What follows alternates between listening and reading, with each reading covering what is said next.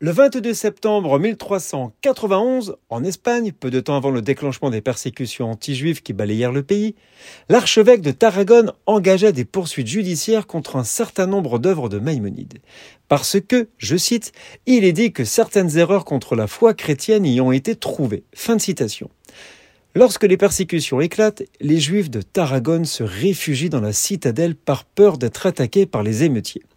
Les Juifs adressèrent alors une lettre d'appel à l'aide au roi, demandant sa protection. Et Henri III de Castille notifia la communauté qu'il les avait placés sous la protection spéciale de l'archevêque, des fonctionnaires royaux, et ordonna que les émeutiers et les agitateurs soient jugés et condamnés comme rebelles à l'autorité royale.